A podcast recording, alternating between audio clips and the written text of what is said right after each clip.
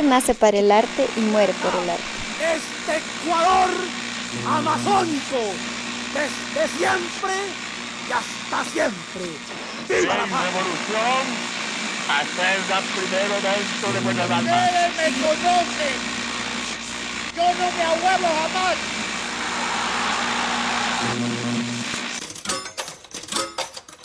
Hoy en un episodio nuevo hablaremos de la actualidad.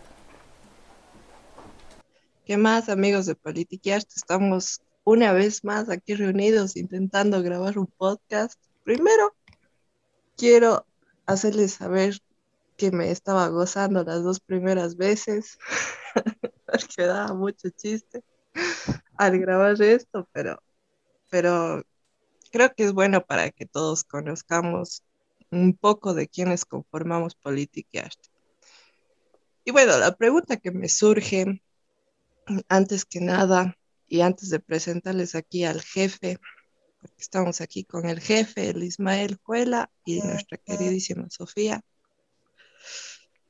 Bueno, jefe, coméntenos, señor, ¿cómo es que surge Politiqueaste?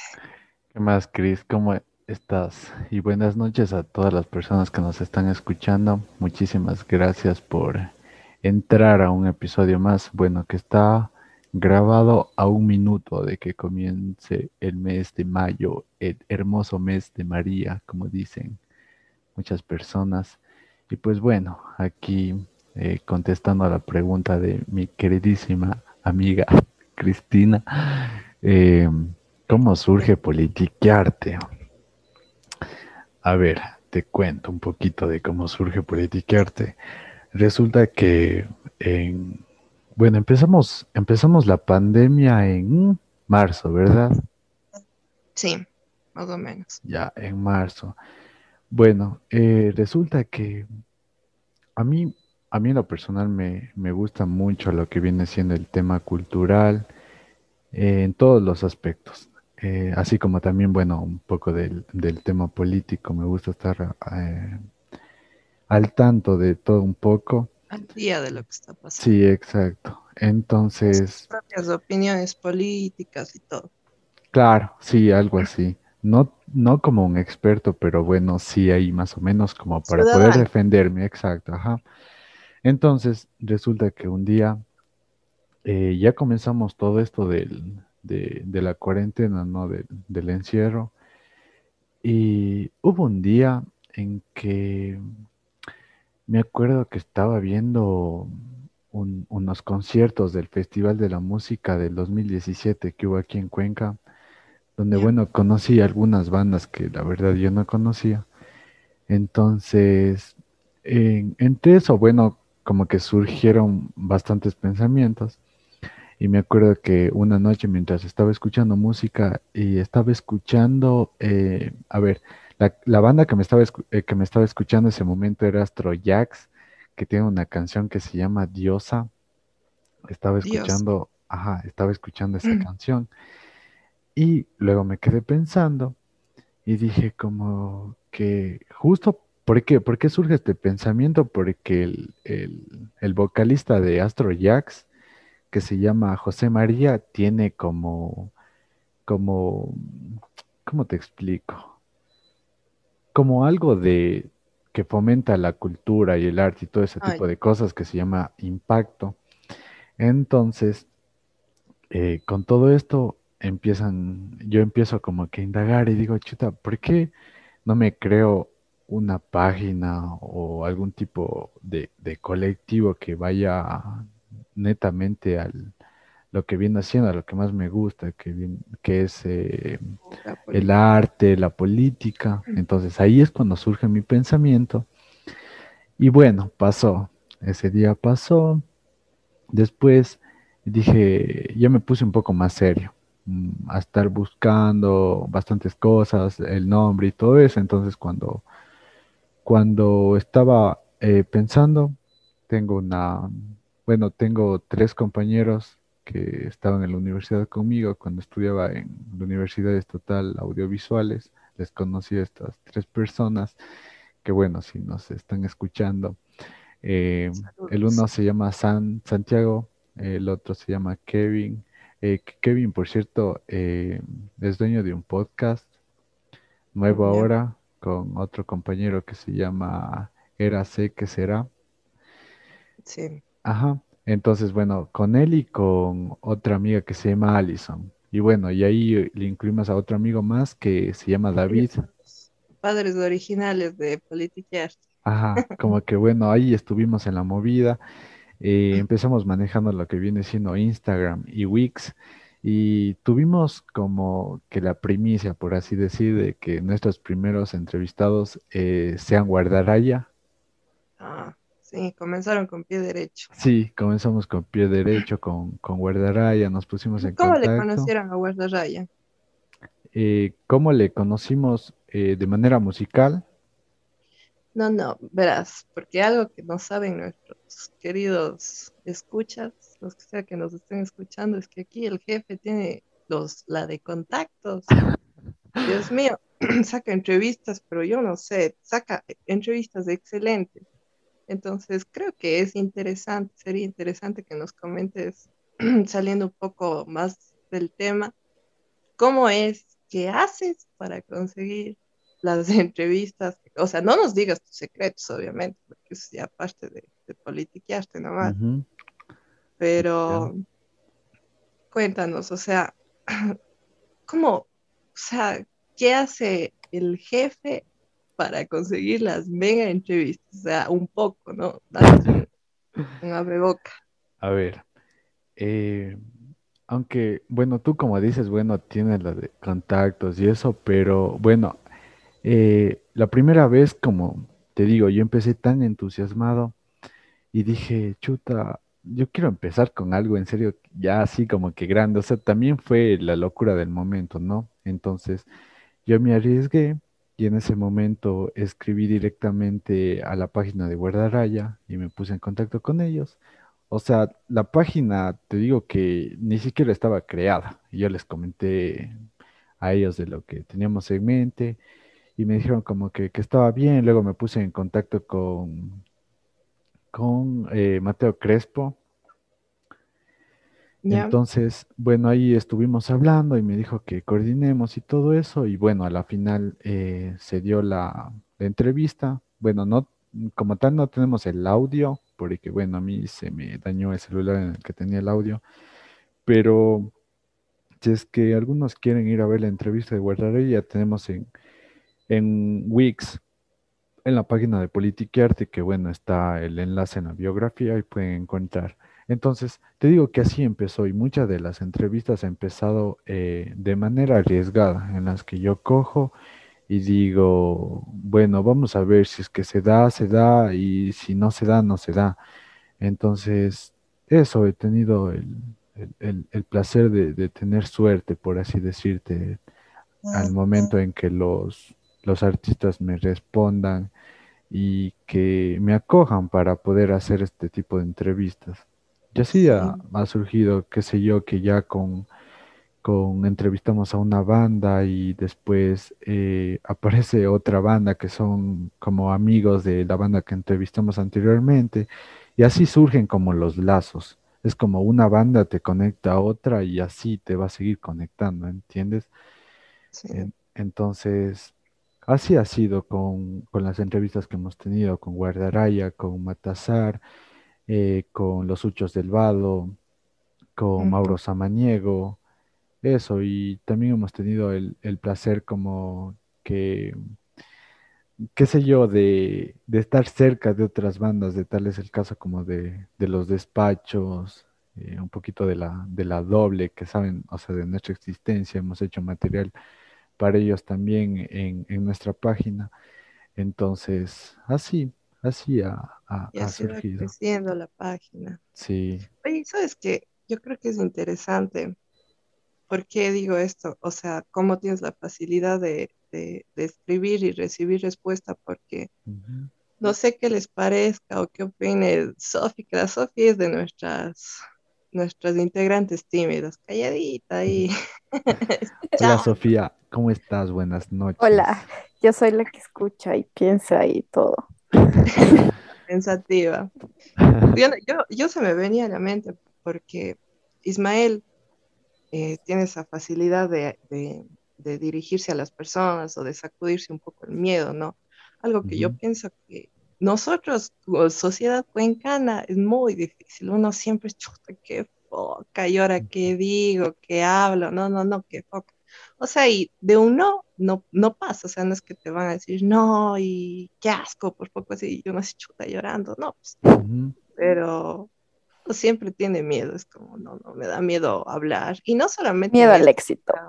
Exacto, miedo al éxito. Y no solamente en esto, como que ya con- de dirigirse con, con, con las bandas, sino también creo ya una cosa ya, a veces de hablar, ponte para buscar trabajos o para salir con algún emprendimiento.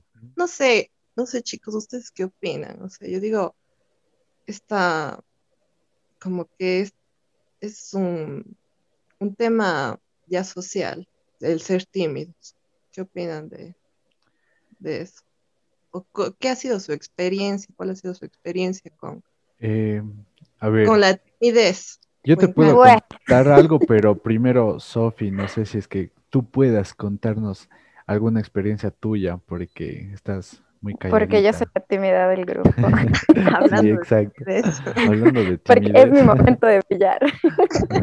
sacúdete. A ver, timidez. em, no sé.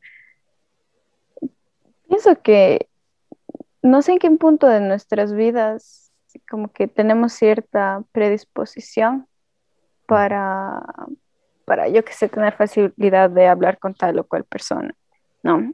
En mi caso, yo puedo conocer a personas y, y llevarme bien en ese momento, pero no tanto como para entablar una conversación. Es más solo em, Como que algo de momento, así, ¿verdad? Sí, exacto, algo momentáneo. Ujú. Y, y la verdad es algo como que muy natural, o sea, creo que uno no nace diciendo, ay, voy a ser tímido, voy a ser extrovertido, dependiendo, ¿no? Sí. Eh, Sí, ese, se podría decir que uno nace, o sea, no, no sé, ese también es otro tema, ¿no? Si cuando nacemos ya tenemos la predisposición de ser, de tener tal o cual personalidad o la sociedad nos hace Ujú. que O sea, Creo que es parte y parte. O sea, uno nace con la predisposición a ser de cierta manera y aparte la sociedad te va formando. Ujú. Porque ponte, yo conozco a la Sofi y acá a Lisma en persona y puedo decir que, o sea, personas tímidas no son. O sea, no es como que tú les ves y dices, chuta, man no habla. Pobrecito, no dice nada, no dice ni pío. Pobre Sofi, así solita. No. no son así. Así como parezco ahorita, así no soy. No, no, es, o sea, pero sí creo que es, o sea, parte de, de, de cómo no, la sociedad nos empuja un poco a cómo ser, porque algo que sí está, es típico del cuencano es el ay no, qué foca. Sí, Ay no, qué Eso es foca verdad. hacer eso, no, Sí. qué foca. Y no, y no tiene nada que ver mucho con que seas, o sea, digamos, que tengas el carácter tímido. ¿Sabes algo? Eh, yo creo que, como tú dices, eh, a veces la sociedad, como hay veces en las que te impulsa a sacar partes de ti, o sea que ni tú mismo sabes, hay otras ocasiones que la sociedad te limita. Por ejemplo, eh, yo contando mi experiencia, eh, bueno, yo creo que a mí en todo caso ha existido parte y parte de la sociedad en que me limita y me impulsa. ¿Sabes por qué? Porque yo cuando, desde que era pequeño, a mí me gustaba lo- la oratoria. Y me acuerdo que tengo un recuerdo que es algo un poco chistoso ahora que lo cuento, pero en ese momento fue fatal. Eh, me acuerdo que estaba en segundo de, de- de básica, con unos Ya. seis años aproximadamente. Eh, había como unos tipos concursos de literatura, en los cuales, bueno, estaba englobado la literatura y eso. Eh, y hacían en el Teatro eh, Sucre, que queda aquí en la ciudad de Cuenca, en, en pleno centro histórico. Y justo me acuerdo que me tocaba Ay, como pobrecito. me tocaba cuenta. como, como que recitar eh, creo que era el Cóndor pasa, como un poema del Cóndor pasa, si no estoy mal, pero era algo de aquí, del Ecuador. Y me acuerdo que yo me había preparado tanto, mi mami me había ayudado, así eh, en todo momento era el movimiento de las manos, el peinadito, ya sabes, cuando eres guagua, tus papás por poco y te Claro. lamen el, el, el peinado. Entonces, me acuerdo que yo iba bien hasta que empecé a sentir esa presión de que mucha gente me estaba viendo, porque no era 10 personas, 20 personas, Ah, era eso como unas harto. 100 personas, eran muchas personas. Claro. Y yo enfrente de todos, chiquito, entonces yo me acuerdo que me olvidé, me olvidé, me olvidé por completo, no acabé, creo que llegué a la mitad. Me olvidé y empecé a, No. o sea, a tartamudear, o sea, tanto fue los nervios me ganaron, porque yo sí era muy tímido, o sea, me gustaba esto hacer en mi escuela, pero no delante de mucha gente, no estaba preparado para eso. Y me acuerdo que, o sea, me olvidé, me olvidé completamente, ya no supe qué hacer y luego me bajaron, me dijeron, mira, cálmate, tómate agüita, yo me puse a llorar porque yo soy como que en temas así, en temas eh, relacionados, qué sé yo, con mi U o en ese tiempo con la escuela, que soy muy, trato de ser perfeccionista. Entonces, eso me golpeó tanto que después de ese momento me acuerdo que yo empecé a llorar eh, bastante. Ajá, Pobrecito, empecé a llorar y que me, todos tenemos una experiencia así. sí, y me acuerdo que mi mami me cogió, me abrazó y me dijo, no, cálmate, que tú puedes. O sea, tú sabes que los ánimos de una mamá te impulsan así de una manera uf, tan grande que después de eso me tranquilicé, volví y me dijeron, mira, continúa desde donde te quedaste. Y yo me acuerdo que dije, no, yo quiero hacer todo de nuevo. Me cogí, hice todo de nuevo, bueno, aplauso, aplauso. eh, luego acabé y después de eso, bueno, no sé si es que fue como que, uy, pobre niño, lloró y todo, pero bueno, resulta que yo gané. Ah, En, en- en mi categoría, que bueno, era para niños. feliz. Ajá. Ah, qué Entonces- lindo. ¿Y tú, Sofía, has tenido una experiencia así, ponerte a llorar así delante de muchas personas? Yo no me acuerdo, pero no sé. No, No, Bueno, em, a ver, ese es la- el otro lado, ¿no? Eh, digamos, yo en la escuela, Cris me conoce de toda la vida. eh, creo que era primero de básica, también tuve una experiencia de, de oratoria, pero o sea, todo salió bien, por suerte.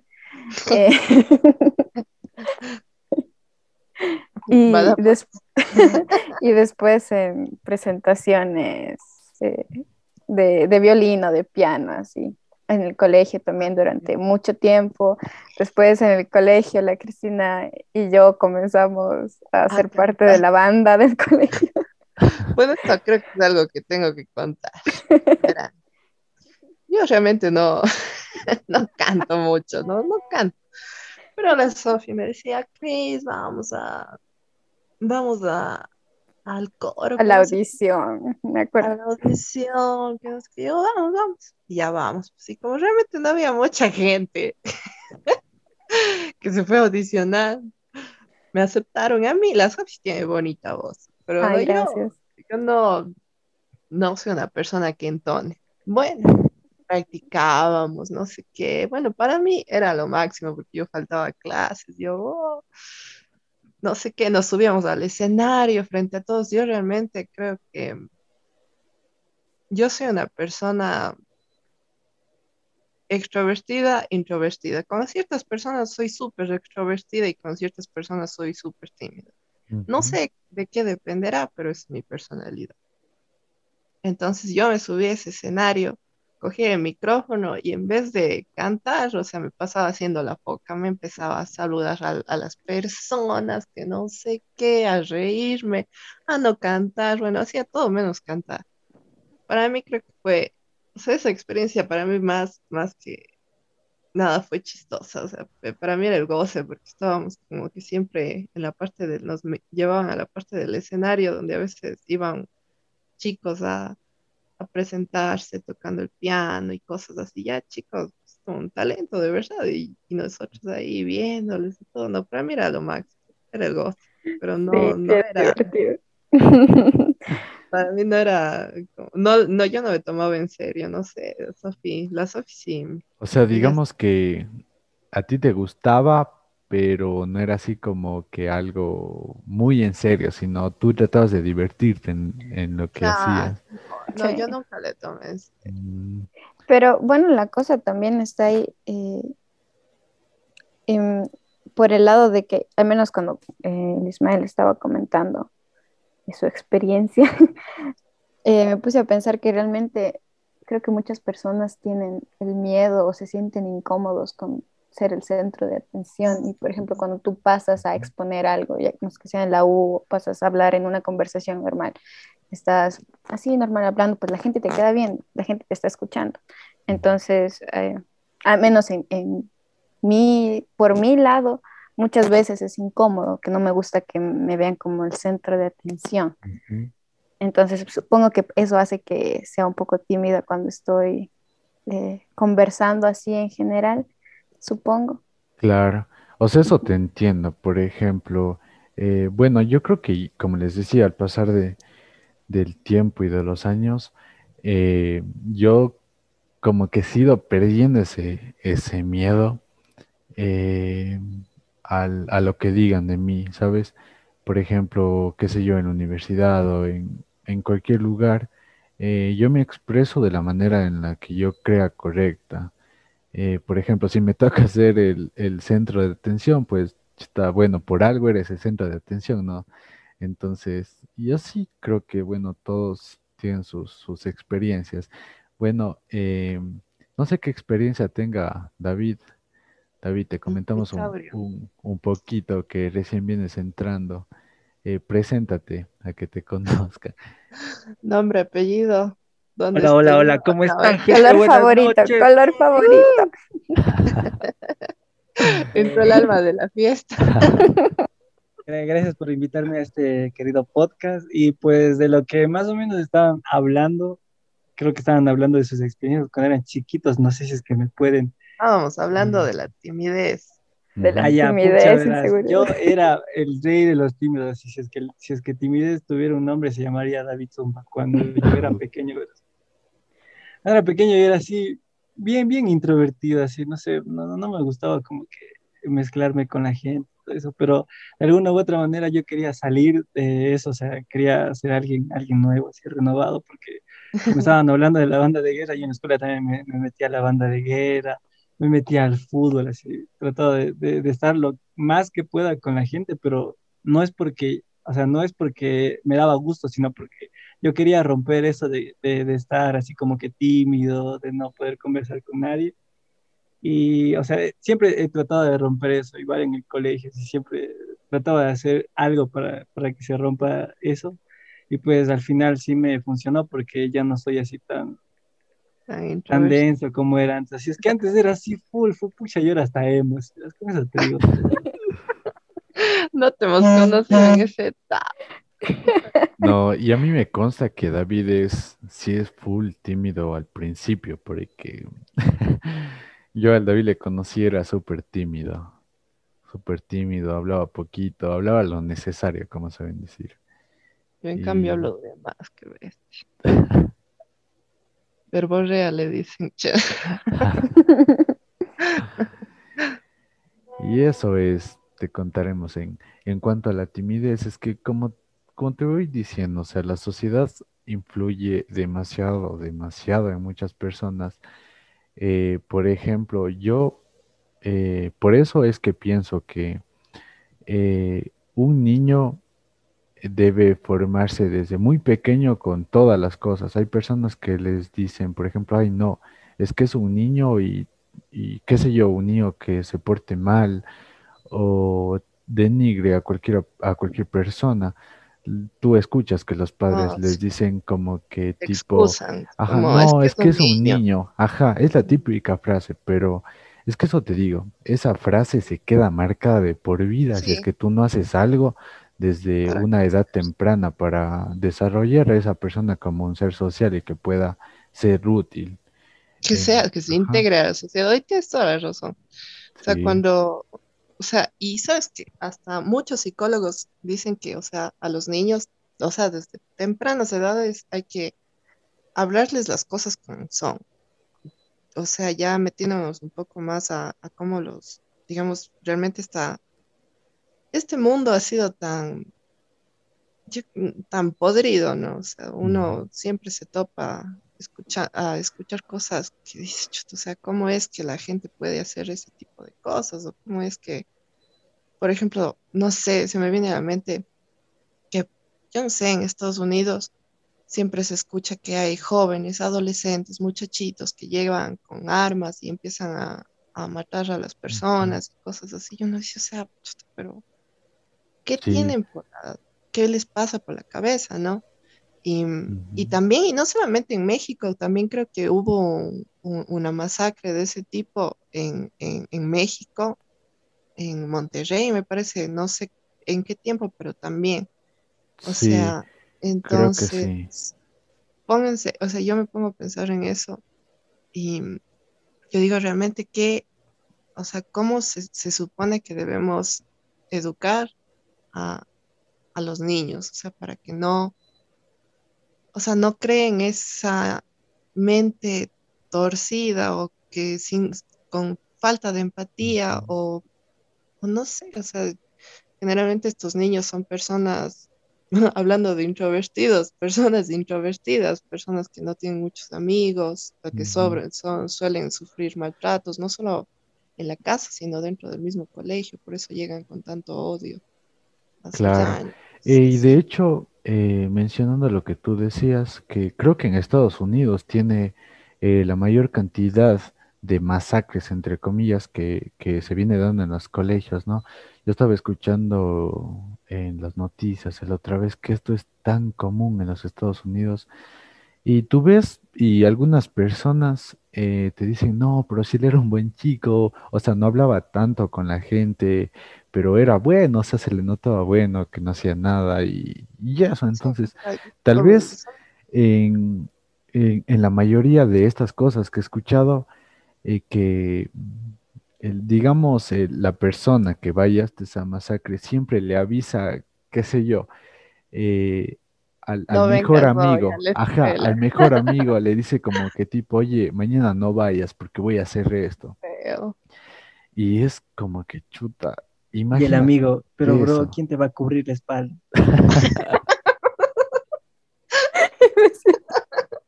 Nosotros llorando y sale el David, No, sí, es que sí son, son temas, o sea, aunque ahora, qué sé yo, nos reímos un poquito, pero son temas realmente temas. que son serios y que creo que tienen que ser cambiados desde una temprana edad. ¿Tú crees que, que tenga mucho que ver eh, este tema con la generación de cristal, como llaman? No, ¿sabes qué? Yo quiero traer este tema acá a Ecuador. O sea, nosotros hablamos, ponte, de- del extranjero, porque ponte en Estados Unidos tienen mayor acceso a las armas. Eh, en- no sé cómo será en México, pero bueno. Y en otros países que también se han dado, claro que en menores casos, como en Estados Unidos, que es una bestialidad. Pero acá en Ecuador, eh, los casos de bullying también han repercutido en la vida de muchas personas. O sea, hasta llegan a, a edades adultas con, con problemas de, de ansiedad, con problemas de, de depresión, de autoestima. Entonces, siempre se ha hablado de la generación de cristal, o sea, yo creo que voy a dar aquí mi, mi, o sea, ya mi opinión personal, como los chicos que se quejan de todo, pucha, se quejan de todo, ya no hay cómo hacer nada, pucha, en mi tiempo a mí me jodían, yo les sacaba la puta, que no sé qué, o sea, es lo que siempre, siempre se escucha, pero no nos ponemos a pensar que, o sea, yo digo, capaz ahora nosotros percibimos que la gente se queja mucho, porque se quejan Ujú. mediante redes sociales, pero toda la Sí. vida se han quejado, pero no han tenido una voz que, que haga eco. Entonces, yo digo, ponte en el caso del bullying, que sí, o sea, yo digo, todos hemos, o al menos yo sí, sí he sufrido de bullying en la escuela, pero no, no he dejado que me afecte porque gracias a la vida yo he sabido lidiar con esos comentarios, porque yo no, nunca he sido una persona que me considere débil en ningún aspecto. Entonces, pero hay personas que no, que no tienen esa suerte, que, que salen de las casas teniendo problemas y se van a la escuela como un refugio y resulta que no es un refugio, que ahí también te atacan. Entonces, entonces ¿a dónde te vas? ¿Qué haces? Claro. Y chuta, es que sí es un tema complicado. Esto de la generación de cristal, o sea, como en todo, todo momento habrá situaciones que uno exagere, pero como ya es algo que uno comenta o hace, digamos, yo puedo hacer un comentario con mi grupo de amigos sobre algún tema que me moleste y entre ustedes pensarán, ya está Cristina, una exagerada, pero bueno, y dejamos pasar y ya no ha pasado más. Pero si yo ese mismo comentario lo pongo en redes sociales, ya está abierto a que primero es permanente. Segundo, no solamente van a comentar mis amigos, sino también pueden comentar desconocidos.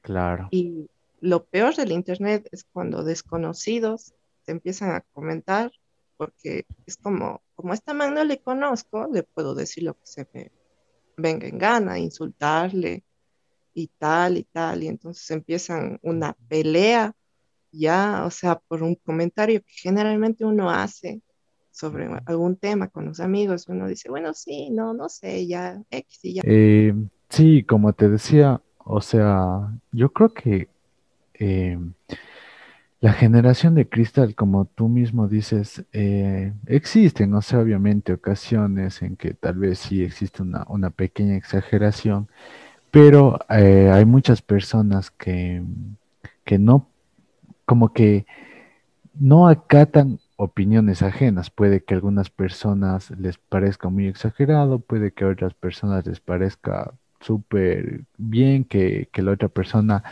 eh, haga énfasis de su situación actual por la que está pasando. Entonces, bueno, yo creo que no, el problema no es tanto una sociedad de cristal, por así decir, sino más bien viene siendo la empatía de la persona, creo yo. ¿Qué opinas tú, David, de esto? Bueno, yo pienso que la generación de cristal, como se llama ahora, pienso que ha existido siempre, solo que nosotros la vemos o estamos más inmersos en ella porque nosotros tenemos un sentido crítico y un uso de razón. Entonces, cuando se comenta algo, cuando se publica algo, llega a nosotros de una manera súper rápida por lo que es gracias al Internet, entonces nos enteramos. Antes nosotros éramos pequeños y como no quiero redundar, pero nosotros somos pequeños, no tenemos un sentido crítico, no estamos al tanto de lo que pasa en nuestra sociedad como tal, porque somos pequeños.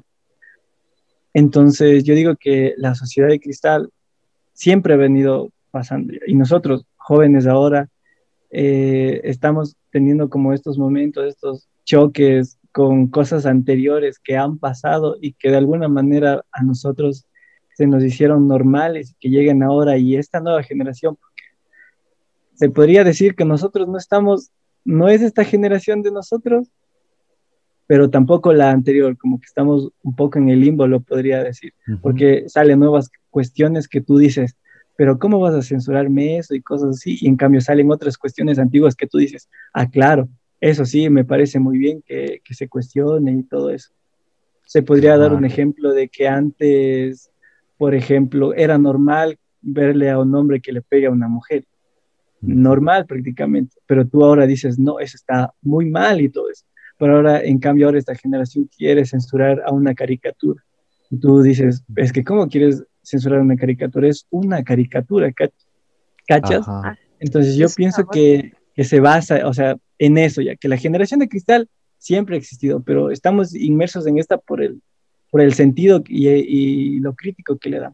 Ahora también, si nos vamos a otras cuestiones, creo que la libertad de expresión se puede confundir con el libertinaje, porque yo había escuchado un ejemplo que yo siempre me acuerdo de esto, que era que hay, bueno, ahorita siempre se pide este, la libertad de expresión, de que tú tienes que ser como a ti te dé la gana y tal, la libertad, pero hay otras personas que ya le tachen de libertinaje gracias a esa libertad, como, digamos, ya el ejemplo de, de la homosexualidad, de los trans que cada vez buscan derechos y los tienen y siguen buscando y eso está full bien, pero en el otro lado de la moneda existe gente, existen movimientos que buscan hacer a que la pedofilia se normalice. Y tú me vas a decir, escuchando a mí, ¿cómo vas a hacer eso? O sea, ¿cómo, cómo vas a, tratar de hacer ley, de hacer legal eso? Y, vamos a lo anterior, ¿no? Porque eh, eh, la homosexualidad se satanizaba, ¿cachas? Pero se dio esa libertad, eh, se pudo aprobar, armonía y tal. Pero ahora con esta gente que viene con, con, esos mismos pensamientos de que, de que los pedófilos somos personas, que no nacimos, que nosotros nacimos así y no es nuestra culpa, que nosotros también tenemos derecho a amar, o sea, cachas, y, y, y ¿qué ha traído eso? O sea, ¿qué ha traído eso que gente de, de estos movimientos eh, quieran salir a la luz? Pues de los anteriores, ¿no? Entonces yo pienso ahí, ahí nos podremos dar como que un chance y ponernos a pensar, o sea, ¿de verdad necesitamos tanta libertad o, esta libertad se está volviendo en un libertinaje? Porque si no me crees de la pedofilia, verás, tienes que buscar y hay gente que está buscando aprobar ese movimiento que se haga normal, así tienen una bandera y todo, así. Lo mismo, lo mismo que la homosexualidad, solo que pedofilia. Pero respecto a esto, y es un súper buen tema de conversación, súper buen tema porque primero creo que siempre hay que tomar en cuenta que la sociedad, o sea, no es algo tangible, ¿no? O sea, no es algo que tú puedes tocar, es algo que está inmerso en nosotros como humanos, pero no es algo tangible, por lo tanto es algo que, y así para tangible, o sea, eh, todo dentro del mundo cambia. Y más algo tan subjetivo como una sociedad porque no, es algo que, como dice David, o sea, antes eh, temas como la homosexualidad, como el, digamos ahora, el maltrato a la mujer eran, eran cuestiones este, que eran completamente normales. Y es más, o sea, ahora en países eh, musulmanes, musulmanes radicales, el hecho de castigar a una mujer eh, con la mano, o sea, no es, no es, no es, no es algo mal visto, es como aquí todavía en Latinoamérica, cuando les dan a los guaguas, eh, les pegan, es como, eh, pero claro, pues al guagua le pegaron porque majadero, pues así mismo me daban a mí de guagua, no estoy, no pasa nada, ¿no? O sea, uno siempre es, no, a mí también me han dado de guagua, entonces no pasa nada. Igualmente se ve con la misma normalidad eh, por ejemplo, en países musulmanes. también la homosexualidad en países musulmanes todavía sigue siendo satanizada. Y esto de, de, la pedofilia, del movimiento pedófilo, no me acuerdo cómo se llama, pero obviamente no, sí, son, eran, eran, son un grupo de, de personas que, quieren, que querían incluirse dentro de, de los grupos LGTBIQ, pero el grupo LGTBI eh, les, les negó, dijo que no, o sea, ya el, el hablar del abuso sexual hacia un niño, o sea, no es una orientación sexual, es algo que se puede contener, o sea, porque, eh, bueno, hay, hay, muchos temas, habrán personas con las que en algún punto podremos conversar que nos expliquen mejor el tema. Yo no soy una experta, pero sí. Entonces, a lo que voy, la sociedad todo el tiempo está cambiando, todo el tiempo se está modificando y es como dice David. Antes todo el mundo tenía opiniones acerca de lo que los demás hacían, pero no se plasmaban, entonces simplemente no, no trascendían. Ahora tenemos la ventaja y desventaja del Internet. O sea, nosotros podemos plasmar nuestra opinión sobre cualquier tema libremente en Internet y habrán repercusiones positivas y negativas referentes de comentario. Entonces, por eso uno se, queda, se le queda más grabado lo que dijo fulanito, lo que dijo sutanito, a lo que normalmente uno dice día a día y simplemente se, las palabras se las lleva el viento. Por ejemplo, ahora lo que estamos haciendo ahora, grabando este podcast, y si, si subimos de internet, pues se va a quedar plasmadas las palabras de todos. Y ya por eso en la información, en la comunicación, uno ya tiene muchísimo más cuidado porque ya no es algo que, que simplemente esta conversación que estamos teniendo como amigos. Si en un plano físico normal, simplemente pasaría y ya, pero habrá personas que comenten en mi contra, en contra de Ismael, en contra de David, en contra de Sofía, y tendremos que hacernos a la idea de eso, ¿no? Claro. Entonces, mm, como, bueno, ya para finalizar, como digo, yo sufro de verborrea, hablo mucho. Oye, para eh, finalizar punto, eso. Eso del, del tema de que, bueno, ahorita de que está llenándose de, de controversia, por así decir, en el mundo, viene siendo lo que es eh, la violencia contra las mujeres, ¿no? Y, chuta, bueno, yo creo que ahora eh, este es un tema que es tan importante, tan importante en la sociedad que debe ser analizado eh, por personas desde edades tempra- desde tempranas edades, ¿no? Porque yo creo que la gravedad de, de estas violencias contra las mujeres eh, nos indica únicamente una vez más, eh, no solo que como que algo está fallando, ¿no? Sino que como que este, este tipo de, de cosas no ocupa un, un lugar prioritario en las, en las agendas políticas, porque a mí en lo, en lo personal, diciéndote, diciéndoles mi opinión un poco más personal, bueno, eh, a mí me cabrea muchísimo, me cabrea muchísimo eh, este tema o escuchar en las noticias que, chuta, que han asesinado a una mujer más, que han violado a una chica más, que se han perdido, eh, qué sé yo, una niña eh, de tal edad. O sea, a mí me da bastantes iras por el, por el simple hecho de que yo tengo a mi madre, a mis tías, a mis primas.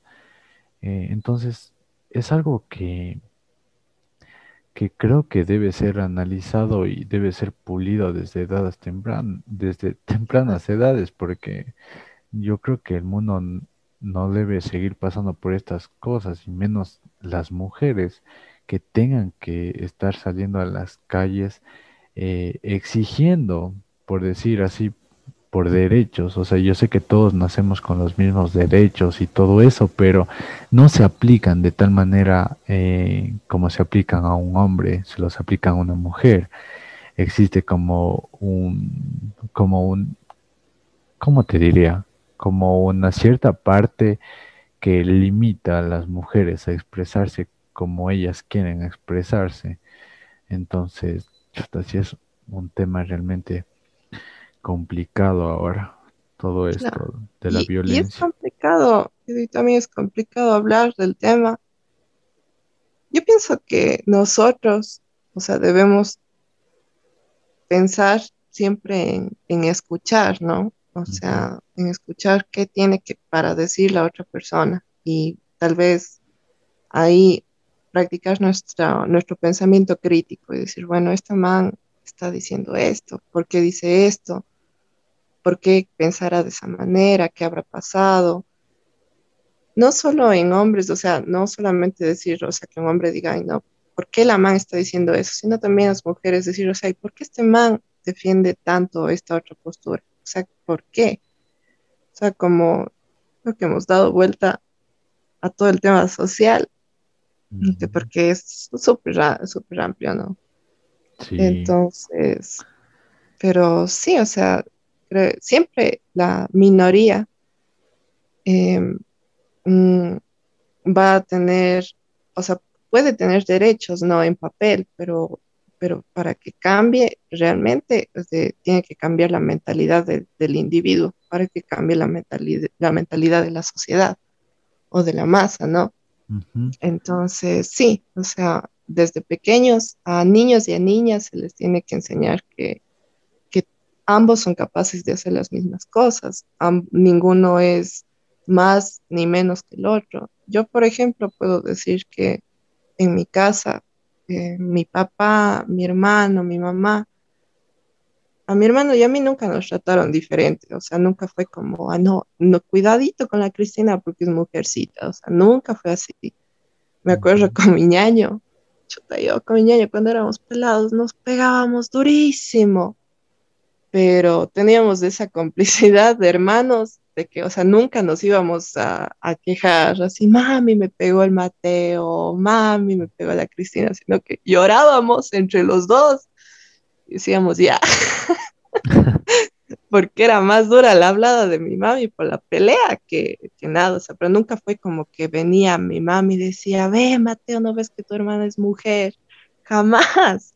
Y cualquiera puede decir, pero es lo natural, ¿no? A él le están enseñando a respetar a las mujeres. No, o sea, yo les cuento esto, ¿no? Como una anécdota y eso que mi hermano, yo realmente por mi, mi hermano podría meter las manos al fuego. Mi hermano es una persona que, es muy, muy respetuoso, muy caballeroso. En ese tiempo pues éramos peladitos y ahora ya no, pues me da un tinguetazo, me manda, me manda al piso.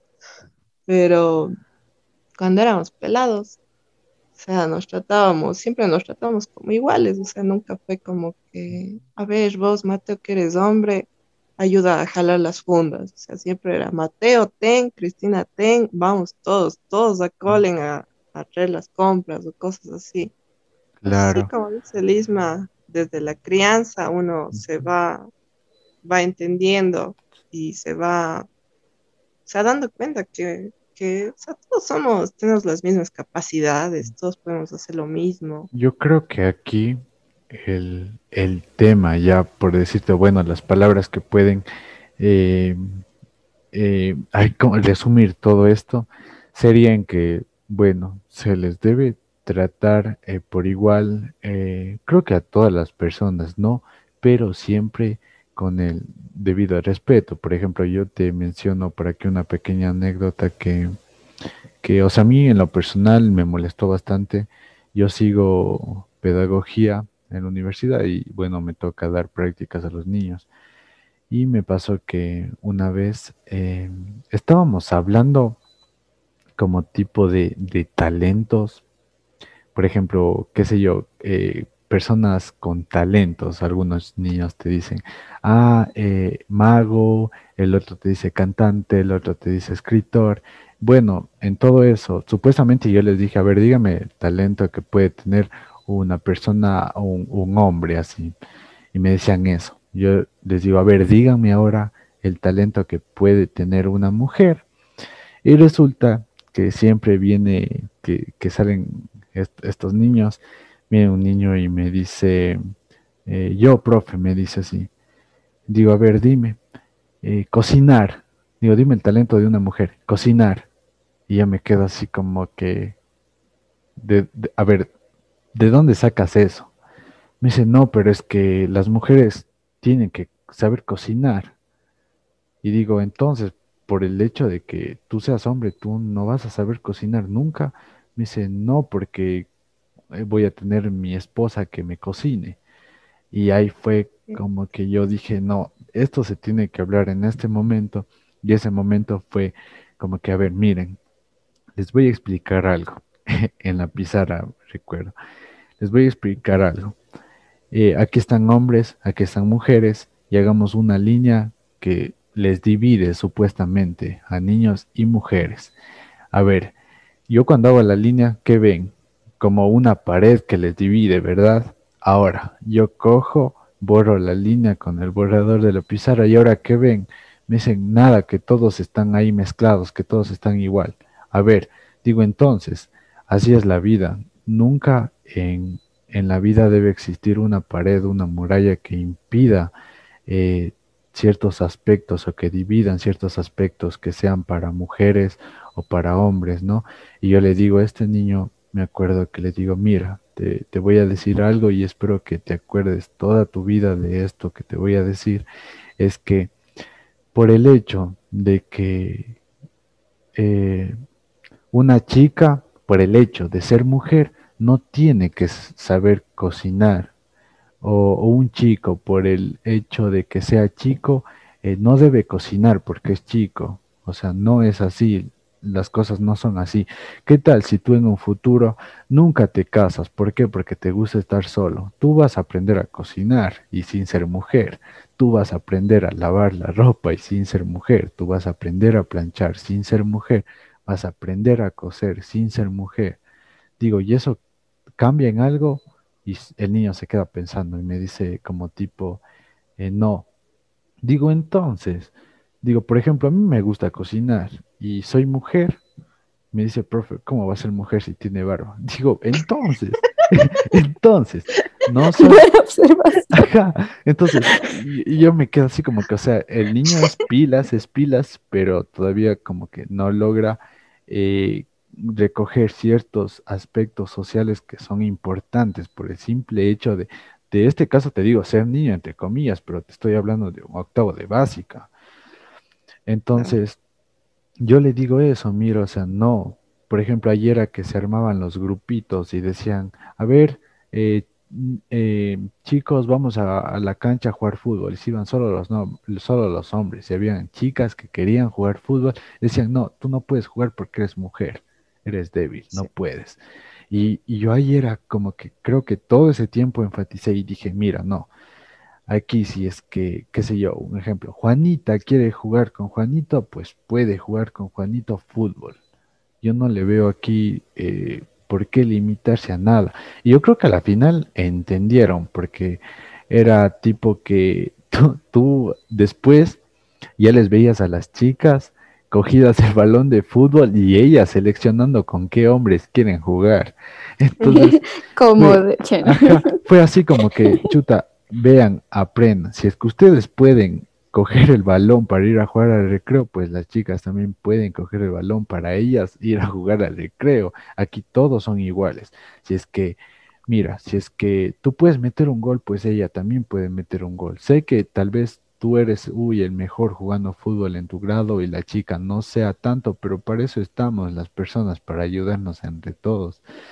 Y bueno, esa es como una pequeña anécdota que te digo y que te pongo como ejemplo de que las sociedades en niños tienen que cambiar, porque si no cambian desde niños, Ah, puede que existan millones de marchas, puede que existan muchas cosas eh, pidiendo eh, que, que todo mejore, pues esto no va a mejorar. Primero tenemos que nosotros mejorar como sociedad antes de pedir eh, que mejore a, qué sé yo, a tal persona, eh, a un político, a nuestro presidente.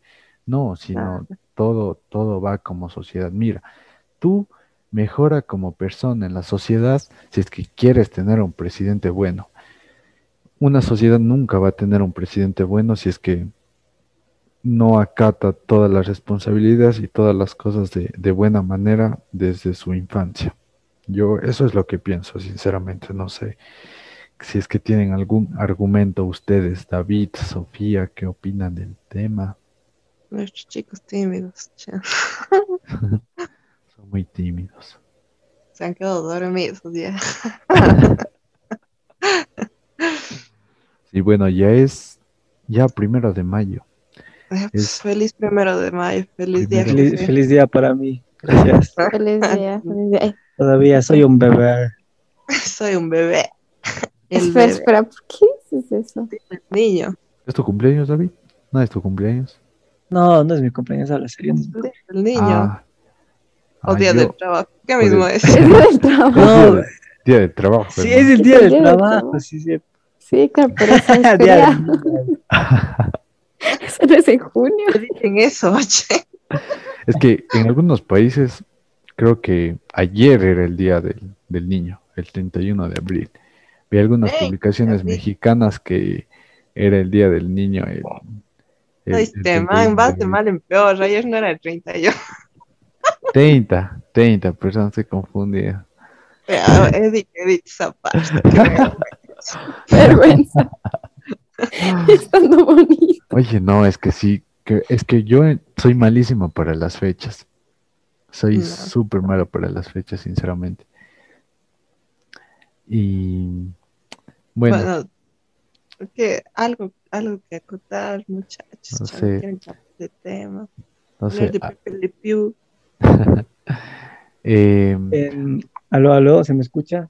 claro, Sí, se sí. te escuchan. Ya, bueno, algo, no me acuerdo muy bien lo que había dicho eh, Ismael sobre la política. No me acuerdo, pero sí tenía razón y yo quería acotar que, o sea, es verdad que no, no, no es que cuando vaya a hacer una elección o algo así, tengamos que ver así como que chuta este presidente, no, es que no vamos a salir adelante. Me acuerdo que un amigo me había contado que un abuelito o su mamá le había dicho, algún familiar full cercano, había dicho, dice, bueno, sea cual sea el presidente, alcalde, lo que sea, si no trabajas, no comes. Y yo pienso que es verdad, ¿no? O sea, siempre en las, en las elecciones o en todo eso, siempre tratamos de, de que ya ahora, pero es que este, este presidente tiene que ser tal, este presidente tiene que ser asado y cosas así. Pero si es que nosotros no ponemos de nuestra parte, o sea, ¿cómo queremos formar una sociedad? Porque el presidente solo es, solo es el presidente, pero nosotros tenemos eh, como sociedad, como país, como un conjunto de personas, generar el cambio. Entonces, sí estoy muy de acuerdo con lo que había mencionado Ismael, en cuestiones políticas, o sea, sea cual sea el caso, sea cual sea el elegido, siempre tenemos que estar pendientes de nosotros, qué es lo que vamos a hacer y cómo lo vamos a hacer. Gracias. que Gracias. sí, es que ya te digo, o sea, David lo que me dice sí tiene bastante razón. Y bueno, yo creo que ya en ese tiempo eh, tienen que hacer full conciencia las personas de cualquier país, ¿no? Claro, ¿sabes por qué? Porque el reflejo de una sociedad es el presidente que tenemos. O sea, sí, hablando de la sociedad y todo, porque ya ahora que ya pasaron las elecciones, ya tenemos a nuestro presidente ya electo. La cosa es que algo que yo veo que ahora más los jóvenes hemos sido como ese impulso de querer el cambio. O sea, las personas siempre tienen miedo al cambio. O sea, eso es algo natural, algo ya intrínseco en el ser humano. El ser humano tiene miedo al cambio. Pero el cambio es bueno y es necesario, siempre. O sea, una persona no puede quedarse con un pensamiento estático por toda su vida, un pensamiento político sin, sin, sin investigar más, leer más. O sea, todo, todo tu, mente va a cambiar y según lo, lo, que vayas viendo, ¿no? vaya transcurriendo tu vida. Entonces, a lo que quiero llegar es que si nosotros tenemos miedo a votar por gente nueva, a ver qué puede pasar si este man que tiene una postura que me dio, me da un poco de miedo porque sale de lo común, porque chuta, el man es muy joven, a lo mejor esa mente joven, a lo mejor esa persona con nuevas ideas, con ideas un poco fuera de lo común, pueden, pueden hacer que, o sea, que, el país surja, ¿no? Y eso era lo que pasaba en las elecciones, que habían candidatos nuevos como Herbas, como, como Freile, que, comenzaron a tomar impulso gracias a, los jóvenes que, que estábamos confiando en ideas nuevas pero lamentablemente también estaban las personas que tenían miedo y que votaban por los mismos de siempre, porque como dice el dicho, que creo que este dicho es más para las personas ya adultas, pasadas de 40 años en adelante, mejor malo conocido que bueno por conocer. Creo que es lo peor que podemos hacer como sociedad, porque nos, nos atascamos en lo mismo, en lo mismo y en lo mismo. Quedamos en un bucle de, de no avanzar. No sé qué opinas, Sofi, vos. Soy la que no ha hablado. Comente.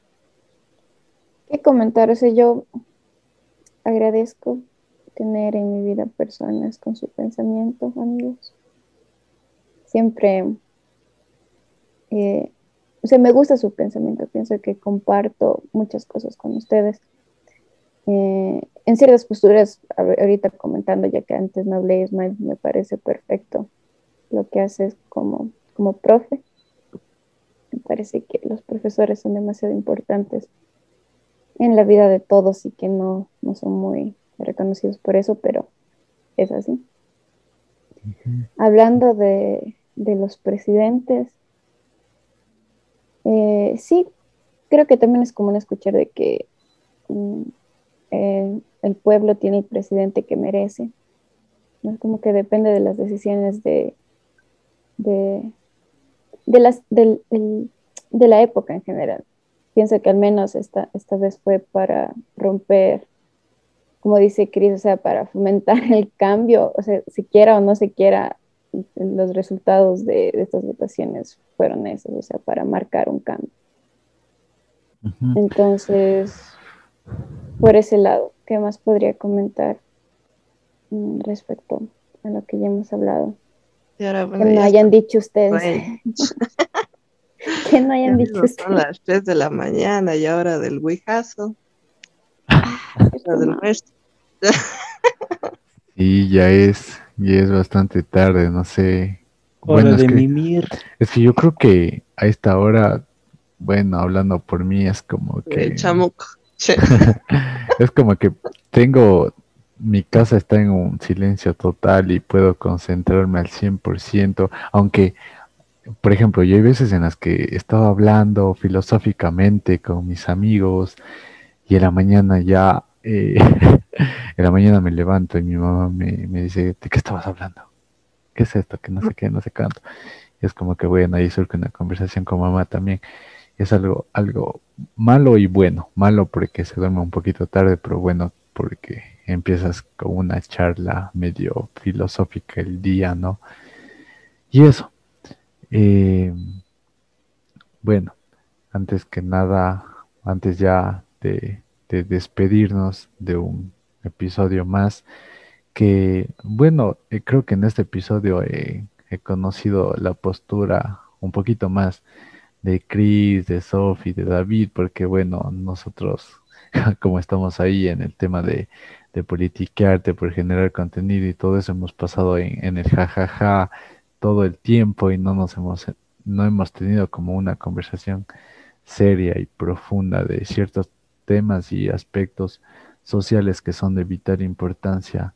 Ahora, aunque creo que tocamos, por decir, un 10% de un 100%, porque hay tantos temas así, pero tantos temas que realmente sí nos, nos afectan como sociedad y que deben cambiarse. Y eso. Amén. y- Amén, como diría David. Y bueno, eso, eso te, te contaré, Cris. Bueno, tú empezamos con una pregunta de cómo surge Politiquearte.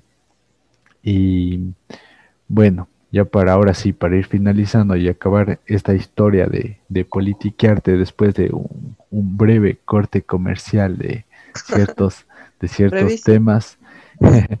eh, te cuento que, bueno, con las personas que ya que comenzamos ya desafortunadamente ya no están, pero eh, estoy muy feliz y, y- y muy emocionado de, de tener, bueno, este nuevo grupito de, de trabajo, como son eh, María Cristina, Sofía, David, eh, Johan, que bueno, Johan no está aquí presente porque a lo mejor está dormido ya.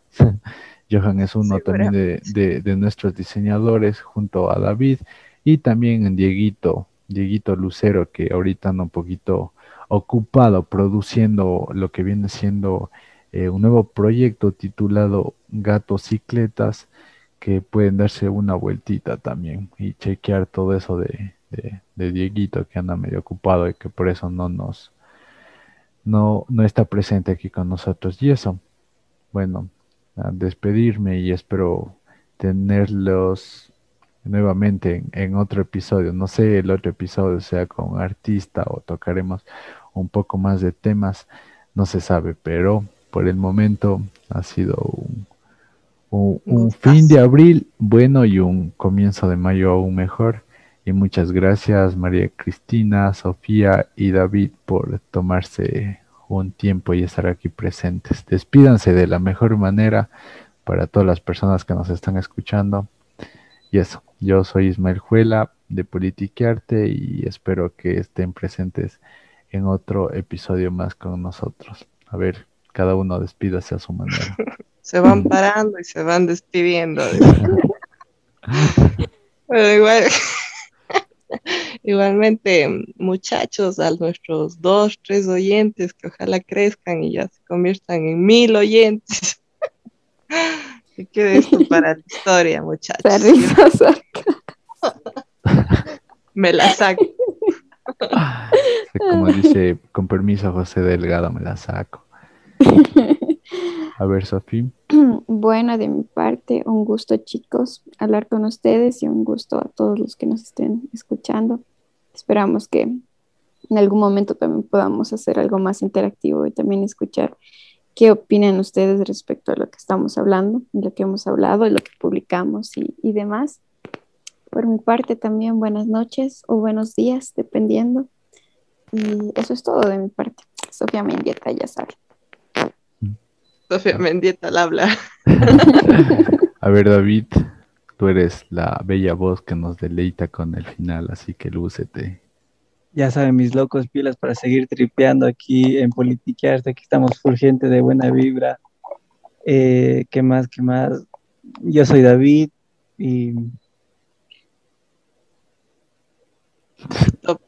Y le dicen Davisaurio. David Sabrio, topamos. y aquí vamos a estar en las buenas y en las malas. Pilas, mis locos. Chao. y Cuídense, micrófono. cuídense. Que les vaya bien a todos. Muchas gracias por escucharnos. Depende la vida, díganse a las drogas, adiós. De sí al rock and roll, a las drogas no, muchachos, por favor. Y cuídense y bueno, Las drogas son buenas, están satanizadas, bye. esperamos tenerles en un nuevo episodio. Cuídense. La trataremos en Hasta otro la episodio. próxima, muchachos. Chaito, chaito.